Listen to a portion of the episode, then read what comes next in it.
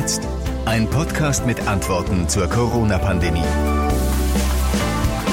Hallo, guten Tag. José Nachsiandi hier.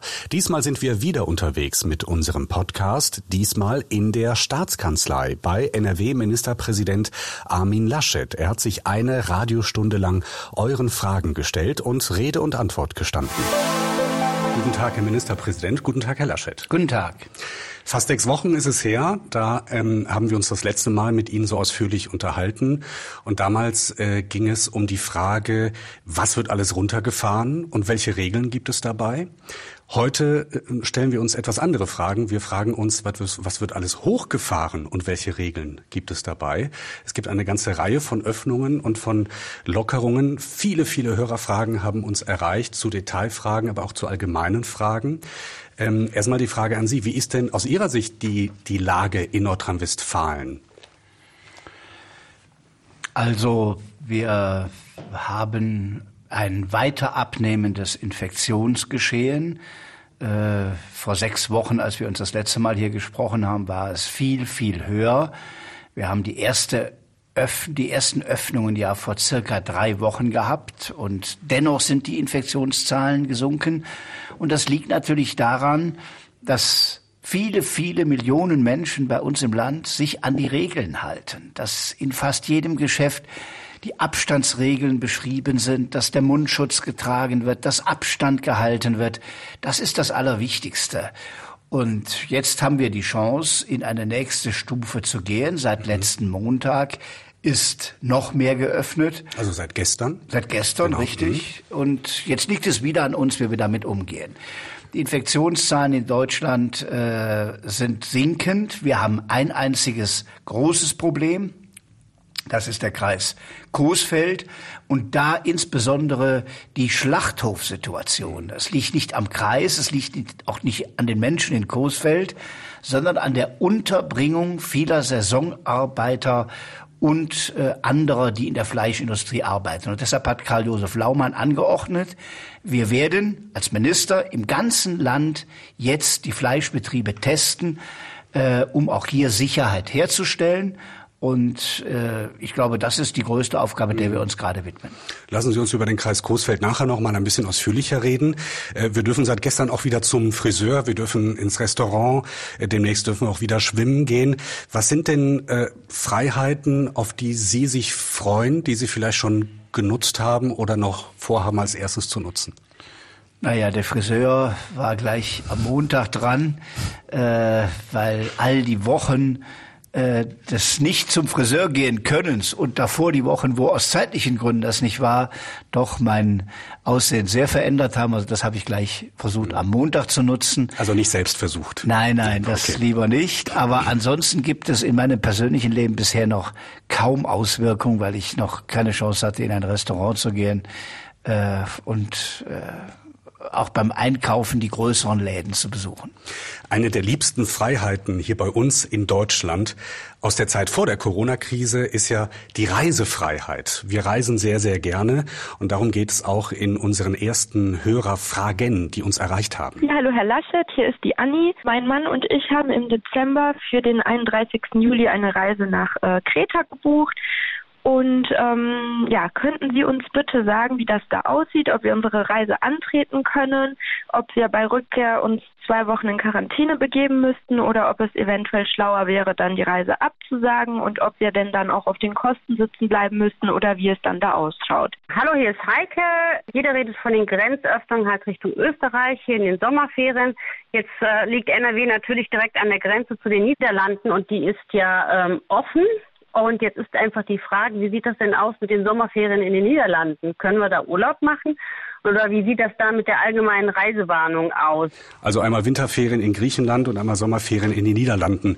Sollte man das weiter planen oder lieber sein lassen? Was würden Sie raten? Naja, das waren ja beides Sommerferien. 31. So, Juli, ja, Juli äh, genau. Kreta genau. sind ja auch Sommerferien. Ich muss bei beidem jetzt spekulieren, weil es zum Zeitpunkt jetzt noch nicht genau sagen kann. Wir haben bis zum 14. Juni eine Reisewarnung des Auswärtigen Amtes. Und wir haben bis zum 15. Mai, also noch drei Tage, geschlossene Grenzen, insbesondere zu Frankreich und zu Österreich. Und wir haben das hat die eine Hörerin ja erwähnt, noch äh, die Quarantäne. Mhm. Also wer länger als 72 Stunden, das heißt drei Tage, in einem nicht, also außerhalb Deutschlands war, auch innerhalb der EU, der muss noch an Quarant der muss noch in Quarantäne für 14 Tage. Und wenn wir das mal von vorne bis hinten beantworten, ich würde mir wünschen, dass wir in dieser Woche die Grenze zu Frankreich öffnen, so wie wir die belgisch-niederländische Grenze offen haben und wir als Nordrhein-Westfalen wollen uns auch um diese Quarantäneregeln kümmern. Ich war da immer schon skeptisch, ob das wirklich sinnvoll ist. Jetzt hat gestern ein Gericht in Niedersachsen entschieden, diese Quarantäneanordnung ist rechtswidrig. Also, dass jeder Deutsche, der mal drei Tage in Holland war, danach in Quarantäne muss, um es mal im Beispiel klar zu machen. Und deshalb glaube ich, dass die Quarantäneordnung auch verändert werden muss. Aber Wenn, es hat sich ja nichts getan. Das Virus ist ja weiter da. Also ja, aber die Frage ist doch, ob es verhältnismäßig ist, jeden, der mal drei Tage jetzt in den Niederlanden ist, 14 Tage in Quarantäne zu stecken. Man kann ja fragen, wieso eigentlich in den Niederlanden? Äh, vielleicht wäre auch der Landkreis Tirschenreuth in Bayern gefährlich. Mhm. Im Zweifel sogar gefährlicher als manche Regionen in den Niederlanden. Das macht ja nicht an einer nationalen Grenze halt. Also das ist Virus. gerade für die Menschen im, im Grenzgebiet fast zu, zu willkürlich. Ja, also, und ja. deshalb hat das Gericht ja auch entschieden, das ist rechtswidrig. Ist auch unverhältnismäßig, einen da zwei Wochen quasi in seine eigene Wohnung zu verbannen. Das ist aber die Voraussetzung für Tourismus. Wenn Sie Tourismus öffnen, wollen sie ja nicht danach in Quarantäne gehen. Und deshalb glaube ich, in der Reihenfolge Grenzschließung zu Frankreich beenden, dann über die Quarantänefrage möglichst noch diese Woche nachdenken und dann kommen die touristischen Fragen. Und ich fange mal mit den Niederlanden an. Die Niederlande wollen zum 1.7. prinzipiell Tourismus wieder ermöglichen. Vorher bestimmen das die Regionen und ich habe am Wochenende mit dem niederländischen Ministerpräsidenten Rutte telefoniert, dass wenn wir öffnen, es zusammen machen müssen. Denn viele Nordrhein-Westfalen fahren ja nach Domburg, nach Walcher, nach Seeland, äh, also an die niederländische Küste und dann müssen wir schon wissen, ist das erwünscht oder nicht, um den Menschen einen Ratschlag zu geben. Äh, ich vermute mal, bei Pfingsten könnte es noch zu früh sein, haben mich auch schon viele gefragt, aber auch das ist noch nicht ganz geklärt. Griechenland ist eine Region, die die Corona-Krise besonders gut überwunden hat. Die Hörerin hat gefragt, 31.07. Kreta. Auch da kein definitiver Tipp von mir, nur es könnte möglich sein, dass es im Juli in Kreta wieder denkbar ist. Wenn man europäisch abstimmt, wie sind die Bedingungen, was sind die Hygienekonzepte, weiß ich, dass in Griechenland die Lage besser ist als in mancher Region in Europa. Deshalb mein Tipp, erst noch mal ein paar Tage warten, mit dem Reisebüro vielleicht auch noch mal reden. Nur ich glaube, wir müssen bald Klarheit dann noch geben. Eine weitere liebste Freiheit in Deutschland ist das Essen gehen, das Feiern, das Treffen mit Leuten äh, in Kneipen, Restaurants. Und dazu gibt es diese Hörerfrage. Hallo Herr Laschet, Christa hier. Ich wollte mal nachhören, wie das jetzt aussieht in den nächsten Wochen, Monaten mit Lockerungen für Hochzeiten und Geburtstagsfeiern. Weil wir hatten eigentlich für den 30. Mai ein 100-jähriges geplant. Das war 30 Jahre wird meine Tochter, 70 Jahre meine Mama. Ja, da wollte ich jetzt mal nachfragen, wie es da aussieht, wann da Lockerungen bzw. welche Lockerungen kommen. Ja, das ist schwer zu sagen. Auch eine meiner Mitarbeiterinnen wollte heiraten in den nächsten Wochen und die fragt mich auch jeden Tag. Eines ist klar, Großveranstaltungen mit Tanz in einem angemieteten Raum, das wird auf bis zu den Sommerferien wahrscheinlich nicht gehen. Kleine Familienfeiern, das wird sicher gehen im kleineren Kreis. Wir haben noch das Kontaktverbot, dass nur zwei Hausstände sich treffen dürfen. Da könnte ich mir vorstellen, dass wenn jetzt die Entwicklung gut ist, dass man das auch nochmal verändert. Also richtig große Partys, wie Hochzeiten ja zum Teil sind, im öffentlichen Raum oder in einer Gaststätte, das sehe ich im Moment nicht. Leider, leider, leider seit äh, Wochen, ich lassen Sie mich rechnen, seit zweieinhalb Wochen inzwischen laufen wir ja in Geschäften mit Masken rum. Ähm, darum dreht sich eine Frage äh, eines anderen Hörers. Ähm, dieser Hörer, wie man gleich merken wird, macht sich auch Gedanken und Sorgen um etwas ganz anderes, nämlich äh, um seinen Laden. Hallo, hier ist Thomas. Ich möchte Sie mal fragen, Sie waren doch am Anfang ganz gegen die Maskenpflicht und auf einmal schwenken Sie um. Also Sie haben gesagt, die wäre schädlich für die Leute, wenn sie zu lange tragen. So und ich hier in meinem Geschäft äh, sehe, die meisten Leute äh, haben große Probleme damit. Das kostet uns richtig Umsatz.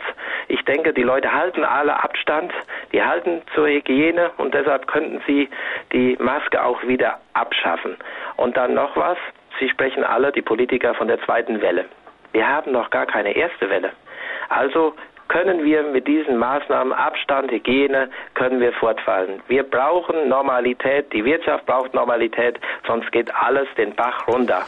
Also bei letzterem Punkt, dem würden Sie vielleicht eher zustimmen? Ja, dem stimme ich komplett zu. Da werbe ja. ich ja seit Wochen für, äh, dass wir all diese Schäden, die der Hörer gerade beschrieben hat, auch im Blick haben äh, und die erste Welle in der Tat in der Dramatik wie Bergamo oder New York, also das wollten wir ja verhindern, die ist in der Tat nicht gekommen, weil wir sehr rechtzeitig auch in Deutschland reagiert haben.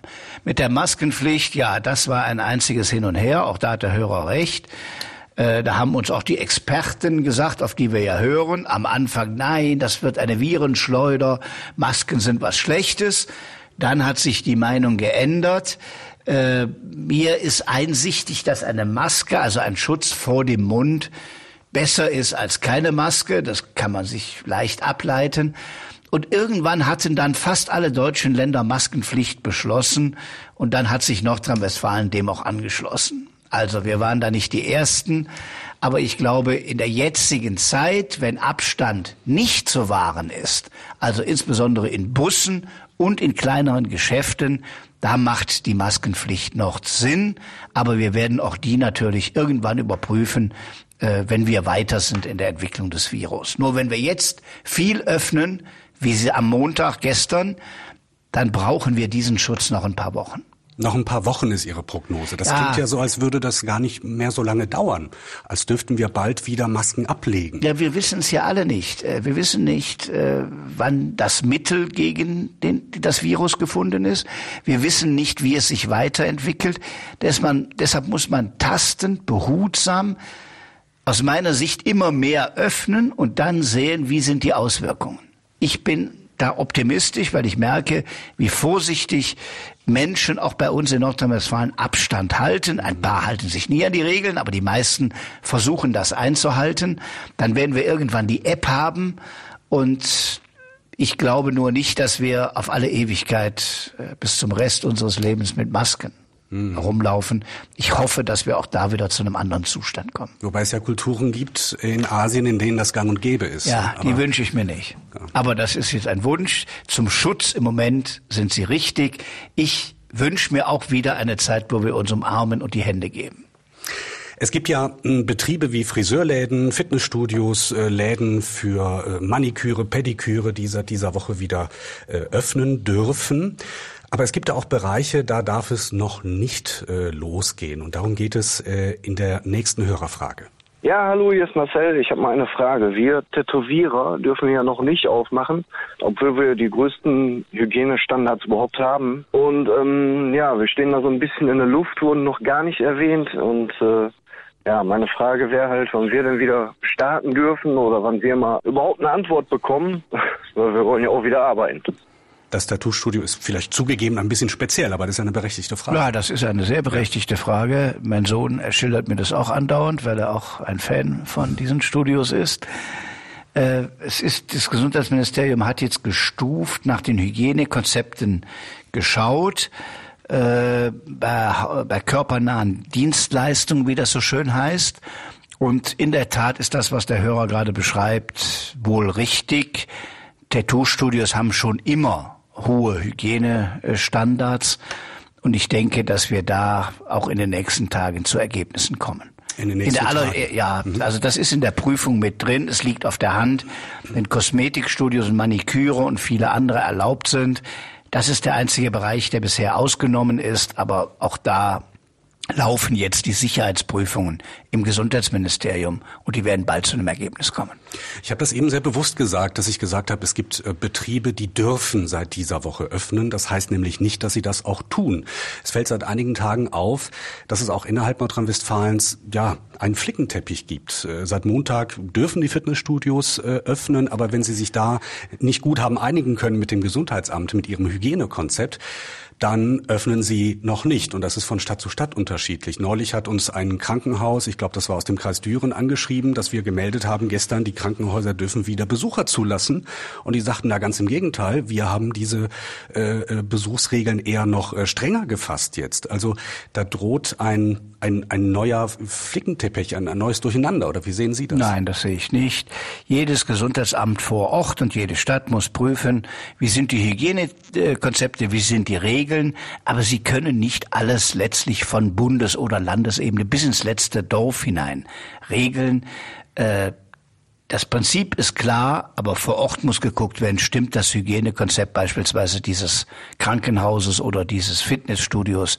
Äh, das kann man nur vor Ort entscheiden. Hm, uns ist auch schon Kritik zu Ohren gekommen, erstmal hinter der Hand sozusagen von Bürgermeistern und Landräten, die sagen, die Lockerungsbestimmungen und Erlasse des Landes kommen so kurzfristig, wir hecheln nur noch hinterher, wir können das alles gar nicht richtig äh, äh, umsetzen. Sehen Sie das Problem auch?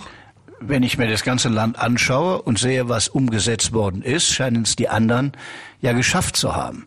Also natürlich wird in dieser Zeit sehr kurzfristig entschieden, wenn Mittwochs mit der Bundeskanzlerin etwas verabredet wird, wie letzten Mittwoch, dass eine Öffnung zum nächsten Montag kommen soll. Mhm äh, dann muss das in eine Verordnung gegossen werden. Und eine Verordnung ist etwas rechtlich sehr Kompliziertes, weil sie sehr äh, präzise sein muss und jeder Gerichtsanfechtung auch standhalten muss. Also deshalb muss man genau überlegen, wie man die formuliert. Das wird dann gemacht und dann wird die Zeit natürlich am Ende knapper. Da gibt es keine vierwöchigen Anhörungen, sondern das geht dann sehr schnell. Und die Verordnung ist vor dem Wochenende allen Bürgermeistern zugegangen. Die meisten wussten ja auch, was kommt jetzt. Es ist ja nicht ganz so überraschend, dass die Gastronomie jetzt geöffnet wird. Mhm. Das war ja angekündigt. Und wenn Sie in die 396 Gemeinden unseres Landes gucken, stellen Sie fast überall fest, dass es gelungen ist. Also es gibt Bürgermeister, die das gut hingekriegt haben. Mir leuchtet völlig ein, warum es äh, pressiert oder pressierte äh, in der Zwischenzeit mit Lockerungen und Öffnungen. Ich habe mich die ganze Zeit gefragt und lassen mich da ein bisschen teilhaben. Haben Sie da nicht Furcht vor einer, davor, wie die Kanzlerin das so ähnlich formuliert hat, davor, dass wir das Errungene wieder verlieren? Ja, das ist die ständige Abwägung, in der wir auch, ich auch persönlich jeden Tag bin. Indem wir nicht öffnen, richten wir jeden Tag Schäden an. Kinder, die nicht mehr in die Schule kommen. Die soziale Schere geht auseinander. Äh, Patienten, die nicht mehr behandelt werden, Menschen, die nicht mehr zum Arzt gehen, weil sie Angst vor Corona haben, Geschäftsbetriebe, wir haben ja einige hier heute gehört, die vielleicht gar nicht mehr existieren, wenn wir jetzt noch wochenlang schließen. Äh, Depression, Arbeitslosigkeit, Kurzarbeit. Also auch wenn man alles schließt, richtet man Schäden an. Und insofern ist dieses Abwägen immer die Aufgabe der Politik.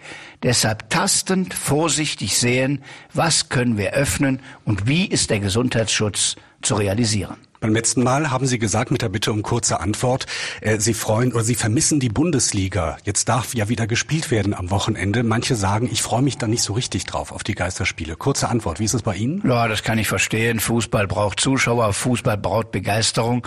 Aber dass überhaupt wieder gespielt wird, ist, glaube ich, ein gutes Signal. Immer weiter, immer weiter. Das war auch wahrscheinlich das Motto für Sie in den vergangenen zwei, zweieinhalb Monaten.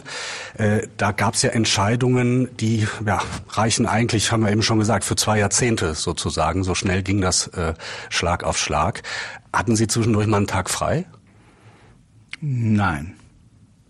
Es war jeden Tag irgendeine entweder Videoschalte, selbst am Wochenende, Kabinettssitzungen, nicht real als Sitzung, sondern auch telefonisch geschaltet, äh, so dass jeden Tag Corona uns seit ja, Karnevalsdienstag in Bann hält. Wir haben uns eben wohl nicht ganz klar ausgedrückt. Jedenfalls habe ich eben den Hinweis von unserem Hörerservice bekommen, dass unglaublich viele Hörer sich gemeldet haben, nachdem wir gesprochen haben über die Frage, wie das ist mit Familienfeiern. Wir müssen eins klarstellen. Zwei Haushalte dürfen sich treffen, auch im Restaurant, egal wie groß diese Haushalte sind. Also wenn ich mit meinen meinetwegen zehn Geschwistern sich mich mit jemandem treffe, der auch zehn Geschwister hat, dann geht das und wir wohnen alle zusammen in einem Haushalt. Weil sie sagten, so die ganz fette Party, die ganz große äh, Hochzeitsfeier wird es nicht geben. Etwas anderes ist aber in einem privaten Rahmen zu ja, Hause. das war ja zu keiner Zeit verboten. Da gab es nur Hinweise. Natürlich kann niemand den privaten Raum auch noch überwachen. Ähm, es gab nur die Empfehlung, die Großeltern zum Beispiel möglichst nicht zu treffen, von Enkelkindern aus. Aber es gab nie ein Verbot, was man in seiner privaten Wohnung macht. Nur unter Hochzeiten stelle ich mir was Größeres vor als in der eigenen kleinen Wohnung. Das betraf also, um es nochmal klar zu sagen, Gaststätten, öffentlichen Raum, Veranstaltungsräume, die man anmietet oder was auch immer. Die nächste Hörerfrage ist äh, stellvertretend, glaube ich, für alle Eltern, die Kinder mit einem besonderen Förderbedarf oder mit Behinderungen haben. Ulrike hat sich nämlich bei uns gemeldet. Ja, ich wollte gerne mal wissen, warum man Eltern mit behinderten Kindern, besonders geistig behinderten Kindern, so alleine lässt. Ich habe einen 15-jährigen Sohn, der nicht zur Schule kann, der gepflegt werden muss, wo ich den ganzen Tag aufpassen muss und jetzt seit zehn Wochen nichts anderes machen. Mein Mann arbeitet systemrelevant und ich bin wirklich ganz alleine mit dem Problem. Und dann lese ich, dass die Kindergartenkinder mit Behinderung wieder gehen dürfen und wir werden ganz vergessen. Herr Laschet, können Sie der Hörerin weiterhelfen? Ich weiß jetzt nicht genau, wo sie sich alleingelassen fühlt. Also wir sind ja nur gefragt, wenn es um Kitas geht, wenn es um Einrichtungen der Behindertenhilfe geht oder ähnliches. Im privaten Raum äh, weiß ich jetzt nicht, was die Hörerin meint, wo wir sie unterstützen könnten.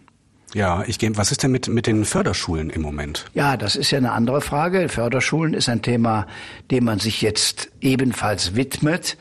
Äh, bei Behinderteneinrichtungen hat Karl Josef Laumann, unser Gesundheitsminister, dem das Thema Behinderte auch persönlich sehr am Herzen liegt, bereits wieder Formen der Einbeziehung und des Besuches äh, in den Blick genommen. Aber äh, Förderschulen äh, gehören mit zu den Schulen, die jetzt Stück für Stück wiederkommen. Mhm. Mhm. Aber es ist natürlich klar, dass in einer Förderschule besondere auch Gesundheitskonzepte da sein müssen. Das ist anders als eine Grundschule, aber auch daran arbeitet die Schulministerin. Dann gehen wir direkt weiter zur, zur nächsten Hörerfrage, diesmal von einem Studenten, der sich Gedanken darüber macht, wie es mit seinem Studium weitergehen könnte. Ja, hi, hier ist Luca. Ich bin Student an der WWU der Uni Münster. Und wie alle anderen bin ich auch im Online-Semester im Moment. Normalerweise wäre ich jetzt am Domplatz im Fürstenberghaus, stattdessen zu Hause vorm Laptop. Und ich wollte fragen, ob ich damit rechnen kann, dass der Präsenzunterricht äh, wie gewohnt in diesem Sommersemester nochmal stattfindet oder ob es als Online-Semester so weitergeht. Das kann man relativ eindeutig beantworten. Dieses Sommersemester wird ein Online-Semester sein und bleiben. Darauf haben sich die Rektoren der Hochschulen mit der Wissenschaftsministerin verständigt. Ähm, und wie ich höre, funktioniert das auch sehr gut. Es ist trotzdem was anderes, im Hörsaal zu sitzen und authentisch die Professorin oder den Professor zu hören. Aber für dieses Sommersemester bleibt es bei Online. Hm, falls es sich da draußen etwas seltsam anhört, hier wird gerade Geburt in der Staatskanzlei. Das ist live, ne? Hört, wird hier gerade Geburt, ja, ne? Ich Geburt jemand kaum. ein, ein Ja. doch, ja. ich höre ähm, zu den zu den etwas jüngeren, also das Abitur zum Beispiel in diesem Jahr wird ja in die Geschichte eingehen als äh, besonderes Abitur, als Corona-Abitur. Es findet ja statt mit Prüfungen. Heute finden die Abi-Prüfungen in ich glaube, Biochemie und Physik statt. Ähm, was sagen Sie den Abiturienten, die sich unter diesen, diesem ja, Stress, auch erschwerten Bedingungen, auch ein bisschen der Unsicherheit auf die Prüfungen vorbereiten müssten, mussten? Also erstmal Glückwünschen würde ich vorschlagen. Ja, ich gut, heute ist der erste Tag gewesen. Ich hoffe, alle, die heute geschrieben haben, äh, haben Glück gehabt. Es wird ja jetzt in der Mittagszeit fast vorbei sein. In den nächsten Tagen schreiben weitere. Ja, das ist eine ganz gemischte Abiturvorbereitung. Eigentlich gab es natürlich keine Ablenkung in dieser Zeit. Also man mhm. hatte volle Konzentration. Keine negative Ablenkung. Nein, ich, wenn ich an meine Abiturzeit, dann war trotzdem abends noch eine Party und eine Disco oder irgendwas offen. Das ist alles gewesen über Wochen. Also viele waren zu Hause, konnten sich gut vorbereiten. Wir haben dann nochmal die Schule geöffnet, damit man auch nochmal drei Wochen mit dem, mit den Lehrern zusammen sich auf das Abitur vorbereiten konnte. Das war freiwillig, aber ein, fast 90 Prozent haben das angenommen bei uns, dass sie diese Chance genutzt haben. Andererseits steht man unter einem besonderen Druck. Äh, vielleicht Familienangehörige, die Sorge haben in der Corona-Zeit und, und, und. Also es ist ein sehr gemischtes Abitur in diesem Jahr. Und ich hoffe mal, äh, dass alle gut abschneiden. Und ich denke auch, dass die Lehrer in ihrer Beurteilung diese besondere Situation auch im Blick haben. Wir wechseln ein bisschen das Thema, gehen rüber zur Sparte Gesundheit. Es gab gestern einen Appell vom äh, Karl-Josef Laumann, vom Gesundheitsminister in Nordrhein-Westfalen. Wer notwendige Arztbesuche vor der Brust hat, der soll sie bitte auch machen. Äh, passend dazu gibt es eine Hörerfrage, da geht es nämlich um geplante Eingriffe. Bitteschön. Guten Tag, Herr Laschet. Mein Name ist Angelika. Ich wollte fragen, wann werden Kassenpatienten in äh, Krankenhäusern in NRW wieder operiert? Ich warte auf eine Knie-OP, bin Kassenpatientin und durch Corona warte ich da jetzt schon seit einigen Wochen drauf und würde gern wissen, wann geht's wieder los mit den regulären OPs. Also wir haben gesagt, Notwendige OPs müssen stattfinden, auch in der Corona-Zeit, auch in der Krisenzeit. Aber alle nicht dringend notwendigen Operationen sollen verschoben werden. Das haben wir vor über einer Woche aufgehoben. Und die Ärzte müssen jetzt medizinisch beurteilen, kann die Operation stattfinden oder nicht. Und die ganzen in Reserve gehaltenen Intensivbetten für Corona-Patienten, die werden Stück für Stück jetzt auch wieder mit anderen Patienten gefüllt. Also da meine Empfehlung, mit dem Arzt reden. Unser Appell ist, Operationen sollen wieder stattfinden.